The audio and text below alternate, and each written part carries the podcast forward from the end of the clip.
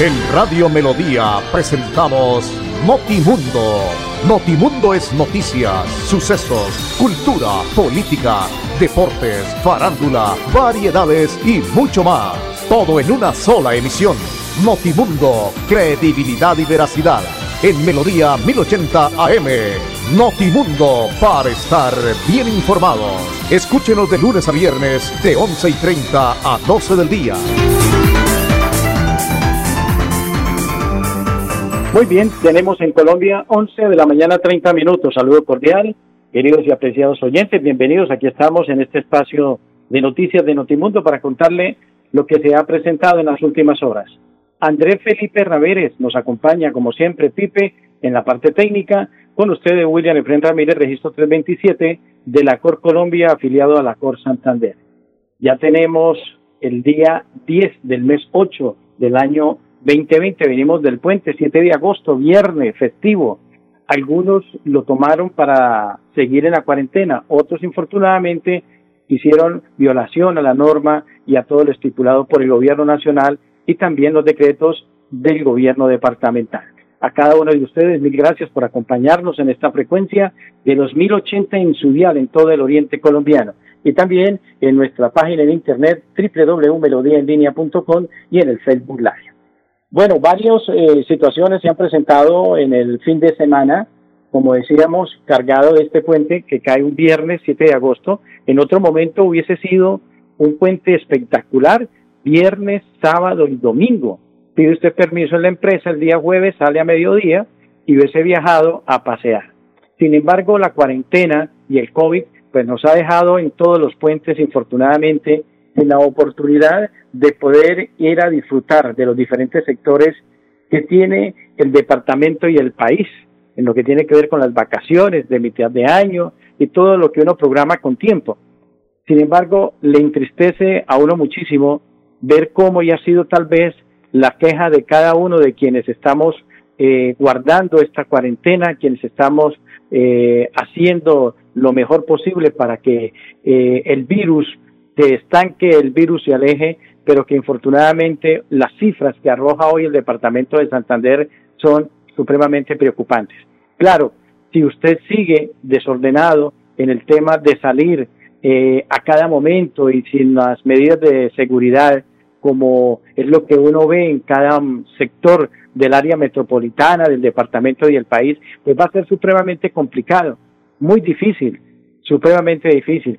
Encontramos un grupo de muchachos que se llaman o se, se hacen llamar influenciadores que han roto la cuarentena, que han ido por un sector de Florida Blanca, arriba las cascadas, más de 15 muchachos, jóvenes ellos, y tranquilos, eh, sin ningún inconveniente, pero lo más lamentable es que en esa zona, sabiendo que hay gente que es muy imprudente, que hace caso omiso a las circunstancias y que poco les importa y creen que el virus es un juego, eh, no haya eh, por parte de las autoridades municipales y de la policía y del ejército esas rondas necesarias. Se requiere urgentemente, así como está el compromiso de cada uno de nosotros también de la policía que se dé. En la zona de Papi Quiero Piña también encontramos un grupo de muchachos al frente de la unidad de riesgo el día eh, domingo sin ningún inconveniente, eh, tranquilos, sentados, y no pasó absolutamente nadie. Estamos a unos 200 metros tal vez de la estación de policía del Comando Central de Florida Blanca. Pero hay que seguir apurando, un llamado respetuoso a la Policía Nacional para que siga apurando y que realmente se tenga esos controles. Hoy la noticia nos señala a través de la gobernación del departamento de Santander como fuente oficial por parte de su Secretaría de Salud, que lamentablemente en el corte de ayer, 9 de agosto, 23 personas perdieron la batalla contra el COVID-19 en el departamento y residían en Barranca Bermeja 2, Bucaramanga 11, Piedecuesta 1, Florida Blanca 6, Girón 2 y San Gil 1. También se reportan 367 nuevos casos en Santander los pacientes están ubicados en Barbosa 1, Barranca Bermeja 42, Betulia 1, Bucaramanga 200 personas, Cimitarra 4, El Peñón 1, El Socorro 1, Florida Blanca 54 Girón 21, Lebrija 1, Matanza 1, Piedecuesta 35, Río Negro 1, San Gil 3 y Suaita 1. Para un total a hoy de 6.713 casos, de los cuales 4.053 están activos y 2.432 recuperados y un total de 228 fallecidos. Cifra supremamente preocupante la que tenemos hasta el día de ayer. Todos los departamentos están prácticamente en un 70% ya contagiados. Zapatoca, Vélez, Betas, Valle de San José, Sucre, Suratá, Suaita, Santa Elena de Lopón, San Vicente de Chucurí, San José de Miranda, San Gil, Sabana de Torres, Tona, Río Negro, Puerto Wilches, Puerto Parra, Pinchote, Pidecuesto, Páramo, Oiva, Mogote, Matanza, Málaga, Los Santos, Lebrija, Landazuri, Belleza, Guabatá, Huaca, Girón, Galán, Florida Blanca, El Socorro, Playón, El Carmen de Chucurí, Curití, Coromoro, Concepción, Cimitarra, Tepitá, Carcasí, Bucaramanga, Bolívar, Betulia, Aratoca, Barbosa, Barranca Bermeja. Situación preocupante. Y hoy también se ha manifestado ya por parte de las diferentes eh, clínicas y por parte de las secretarías locales de salud que ya no hay camas. Las camas ya que se tenían previstos para la pandemia, pues obviamente han quedado listas, ya no hay más.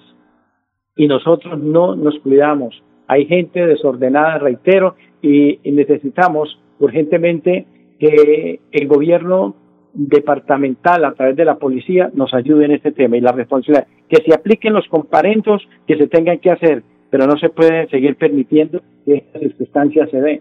Hoy, por ejemplo, me agradó eh, ver cómo en la ciudad de Bucaramanga, eh, a partir de hoy, lunes 10 de agosto, eh, el cuadrante del centro que va desde la carrera 15 a la carrera 19 y entre las calles 33 y 36 tendrán restricción de movilidad de manera provisional.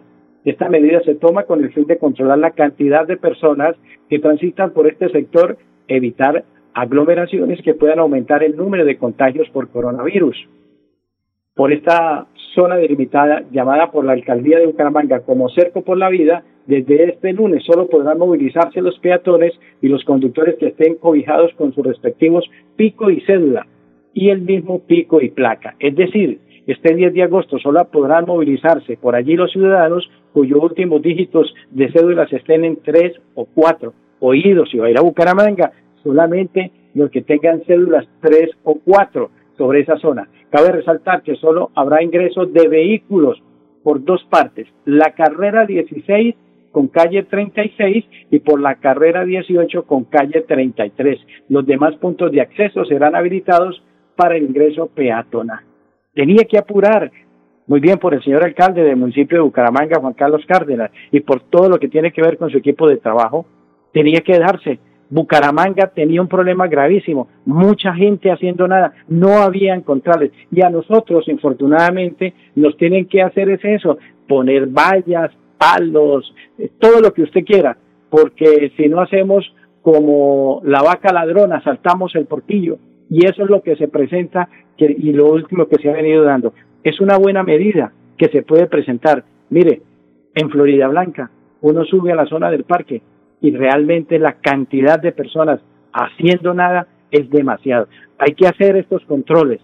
La gente que va a ir a la zona de, mercado, a la zona de compras, que base, eh, que llegue, que tenga su pico y cédula, que no se moleste con la persona que le está diciendo que la presente. Es una cosa normal. Pero qué buena medida que tiene la ciudad de Bucaramanga y que ojalá se pueda aplicar en todas las en todos los municipios, en la zona comercial de los municipios, Girón, Piedecuesta, Bucaramanga, San Gil que está muy organizado, Barranca Bermeja, para que realmente de alguna manera pues tengamos un poco más de control. Así que bien por Bucaramanga, si usted va a Bucaramanga a hacer alguna diligencia, les reitero solamente hay dos entradas, por la carrera 16 con calle 36 y por la carrera 18 con calle 33. Medidas que se toman porque hay mucho irresponsable que sale de su casa a hacer nada y el virus hoy con esta cifra tan impresionante, 6.713 casos ya confirmados en el departamento de Santander. Tenemos en Colombia 11 de la mañana 40 minutos, estamos con la financiera como Ultrasan, que es la primera cooperativa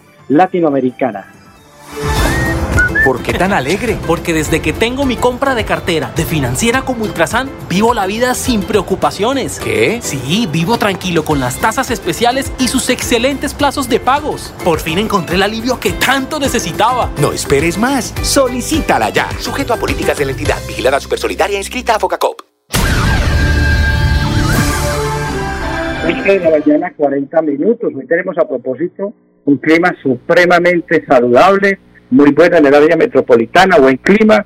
Eh, ayer hubo lluvia en horas de la tarde, pero le reitero que hoy estuvo, está muy sabroso el clima, muy sabrosito.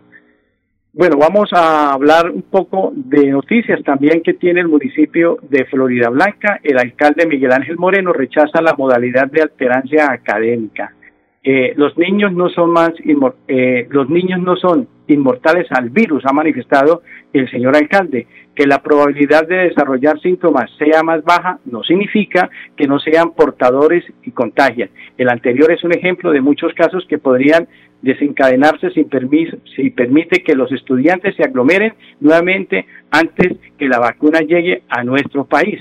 Con este argumento, estudiado con el grupo de epidemiólogos y expertos en salud frente a la apertura de los colegios de la ciudad, el alcalde Miguel Ángel Moreno determinó rechazar el tema en la ciudad de Florida Blanca. A propósito, el señor alcalde habla de esta circunstancia, muy preocupado porque no se puede llevar los niños nuevamente a las aulas en Florida Blanca y en ningún sector del departamento de Santander. En Florida Blanca le hemos dicho no a la alternancia en las instituciones educativas.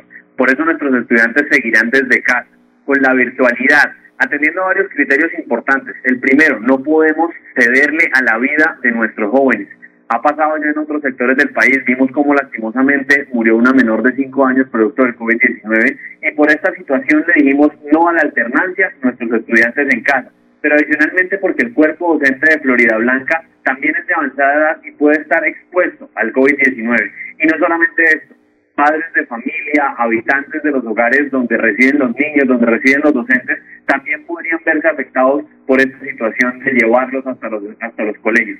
Por eso, repito, le dijimos no a la alternancia en Florida Blanca y estamos trabajando encaminados a ubicar las herramientas tecnológicas y a entregarle también las herramientas de conectividad a los estudiantes para que puedan contar con todo lo necesario para seguir educándose desde sus hogares de manera segura. Bueno, muy bien, son las palabras del señor alcalde hablando sobre esta noticia que reitero, pues eh, ha permitido que los niños ya definitivamente no vuelvan a las aulas en Florida Blanca. Tenemos en Colombia 1143.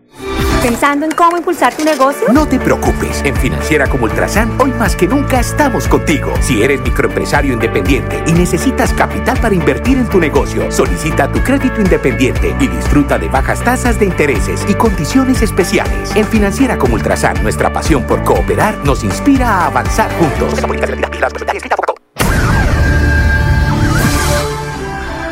11 de la mañana, 43 minutos. Vamos a dejar hablar un poco tanta noticia que hemos tenido, hombre, eh, en la mañana en lo que tiene que ver con el tema del coronavirus y todo este cuento, porque hemos dejado eh, atrás mucho el tema de lo que va a ser la liga, eh, el torneo profesional de fútbol en Colombia. Vale la pena resaltar que la Di Mayor se encontraba huérfana, tenía muchos inconvenientes, había una división entre los clubes los directivos por la presencia del presidente que en su momento estuvo trabajando y que no dio los resultados. En los últimos 15, 20 días se empezó a mover la baraja de candidatos, muchos candidatos. Entre esos estaba mi gran amigo, el doctor Julio César Villate, santanderiano, es diputado del departamento de Santander, un hombre que fue presidente del cuadro independiente Santa Fe, un hombre con mucho recorrido en el fútbol y que estaba en la baraja de candidatos para llegar a ocupar una de las sillas más importantes en el deporte eh, como es el fútbol profesional en Colombia. Al final los clubes, después de haber tenido sus debates y su eh, ojeada a los temas de vida y toda esta eh, circunstancia que tienen los clubes y se acomodaron unos y otros, pues han decidido que Luis Fernando Jaramillo sea el nuevo presidente de la Federación, perdón, de la División Mayor del Fútbol Colombiano, que es la Mayor. Luis Fernando Jaramillo, eh, luego de recibir el respaldo de la mayoría de los clubes del balompié nacional, el directivo, reconocido por su labor empresarial en Bavaria, tomó fuerza para tomar el cargo por tener un perfil que en primera medida no divide, además de tener buenas relaciones con el gobierno nacional. Jaramillo fue elegido como nuevo presidente del ente rector del fútbol profesional colombiano con 30 votos a favor, uno en contra y cinco en blanco una cifra altísima de poder de convencimiento y de aceptación tiene el nuevo presidente de la Mayor. Pero la tarea al frente de la Mayor no va a ser fácil debido a que tendrá que superar varios retos. Terminar uno, uno, terminar el torneo, encontrar acuerdos entre los diferentes clubes del balompié profesional colombiano va a ser una de las tareas más difíciles para el nuevo presidente de la I Mayor, teniendo en cuenta que la problemática interna entre los directivos por intereses particulares le ha hecho daño a la entidad a punto que ha provocado la reactivación de la liga y se postergue. Eh, tiene que mejorar las relaciones con el gobierno. Uno de los puntos más críticos de la pasada administración en cabeza de Jorge Enrique Vélez, que era un hombre político, y pensamos todos que como era un hombre político iba a tener mejores relaciones, y resulta que no fue así. El gobierno nacional, desde el presidente para abajo, y los ministros y los senadores y todo el mundo no querían saber nada del señor Jorge Enrique Vélez. Por esta razón, muchos directivos se inclinaron por Jaramillo, quien cuenta con buenas relaciones en las altas esferas del poder nacional. Hay otro aspecto fundamental, el tema del mercadeo. Para nadie es un secreto que los clubes requieren más recursos. Por eso la gestión del nuevo presidente a la hora de encontrar nuevos patrocinadores será vital importancia. Si los grandes elencos por momentos afrontan inconvenientes económicos, a los equipos chicos y especialmente a los conjuntos de la B y de la Liga Femenina les cuesta el doble. Un aspecto que ha sido crucial y que eh, puso el dedo en la llaga al señor Vélez tiene que ver con la televisión. Es quizás el punto de la mayor discordia, a diferencia de otros países de Sudamérica que reciben grandes sumas de dinero por los derechos de televisión. En Colombia la cifra es muy inferior.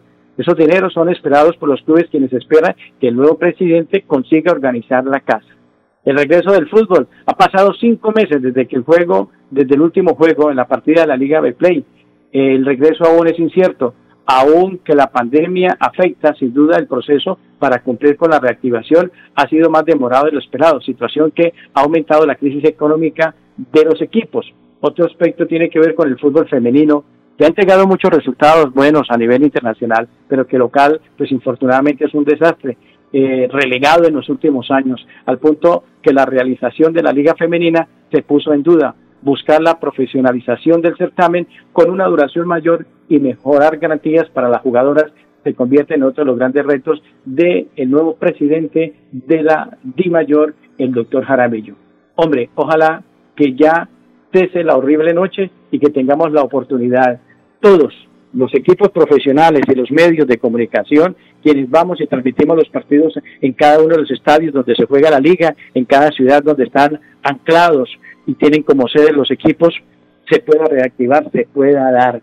Está muy lento. Algunos equipos ya manejaron el tema de protocolos. En el caso de los tres equipos del departamento de Santander, el Atlético Bucaramanga, Alianza Petrolera y Real Santander, a pesar de que está en San Andrés Islas, pertenece a nuestro registro, pues como santanderianos han cumplido, eh, no tienen ningún problema de COVID, los jugadores, técnicos, parte administrativa, pero la organizadora, la I Mayor, está como infortunadamente lo conocemos con las patas arriba y esa situación ha perjudicado a los clubes. Esperemos que se dé para que arranque prontamente la liga. Tenemos en Colombia 11 de la mañana 50 minutos.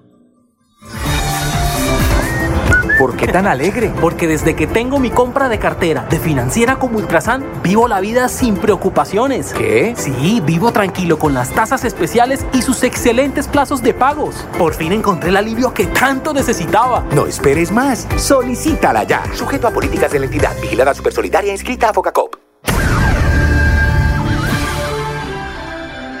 11 de la mañana, 50 minutos. Una noticia también, pues obviamente que el lucha al fútbol colombiano e internacional tiene que ver con lo que se presentó el pasado sábado eh, en la noche, donde infortunadamente el médico Gabriel Ochoa Uribe, uno de los técnicos con más ligas ganadas en Colombia, 13 títulos, entre Millonarios, Santa Fe y América, infortunadamente ha fallecido. Falleció el médico Gabriel Ochoa Uribe, un hombre con mucha capacidad técnica de selección Colombia, uno de los buenos momentos del médico eh, al lado de la América de Cali, de Millonarios, eh, fueron muy importantes. Eh, 13 títulos ganó el médico en el fútbol colombiano, no es fácil, no es muy fácil, muy lejos, con cuatro títulos está Juan Carlos Osorio, todos lo recordamos, y Luis Augusto El Chiqui García, que ya no dirige en el fútbol colombiano, pero dejó una cantidad, a su hijo, su hijo el médico Gabriel Ochoa, que es médico de América y que estuvo con selecciones, también es médico su hijo, eh, y el médico pues deja una gran cantidad de historia para los que les gusta el fútbol, la puedan ver, la puedan leer, lo que fue el médico Gabriel Ochoa Uribe con la gente de la América de Cali. Estaba, como dicen los amigos, hoy en día, viejito, viejito, como diría don Willy Peña, tenía cerca de 91 años el médico Gabriel Ochoa Uribe, y pues obviamente eh, las enfermedades lo han llevado eh, infortunadamente a fallecer. Pero bueno, esperamos que eh, la gente de América, Santa Fe Millonarios, le hagan los tributos al médico Pase su tumba, un hombre que dejó mucho en el fútbol profesional en Colombia. Tenemos en Colombia 1152. ¿Pensando en cómo impulsar tu negocio? No te preocupes, en Financiera como Ultrasan, hoy más que nunca estamos contigo. Si eres microempresario independiente y necesitas capital para invertir en tu negocio, solicita tu crédito independiente y disfruta de bajas tasas de intereses y condiciones especiales. En Financiera como Ultrasan, nuestra pasión por cooperar nos inspira a avanzar juntos. La mañana, 52 minutos. Bueno, eh, ya para ir cerrando y rematamos con un bloque grande de deportes, también vale la pena resaltar el esfuerzo que quiere hacer el gobierno departamental a través del señor gobernador Mauricio Aguilar Hurtado y el director del INDER Santander en buscar la sede del Sudamericano Sub-20. Eh, mirar cómo se puede dar.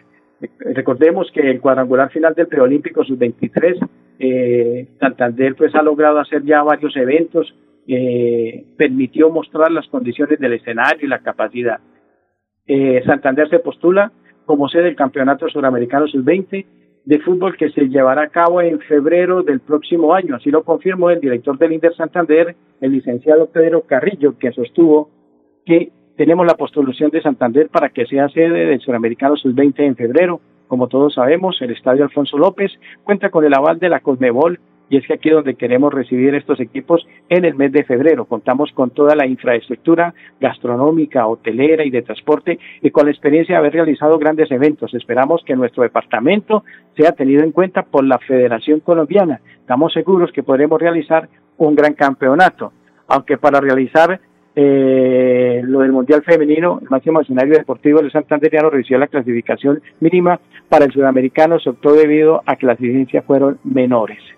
Justamente a comienzos del 2020, Bucaramanga fue la sede del cuadrangular final del preolímpico sub-23, Brasil, Argentina, Colombia y Uruguay. Suerte para que la sede de, Santander de Bucaramanga se dé para este torneo sudamericano, bien por el señor gobernador que le ha puesto el pecho a la brisa en el tema de lo del deporte y bien por el, eh, director del INDE Santander, el licenciado Pedro Carrillo, que tiene capacidad para poder afrontar esta muy buena dinámica y este buen reto. Nos vamos. Mi querido Andrés, a usted muy amable, a los oyentes, mañana, si el Señor lo permite, volveremos con más Notimundo. Una feliz tarde para todos.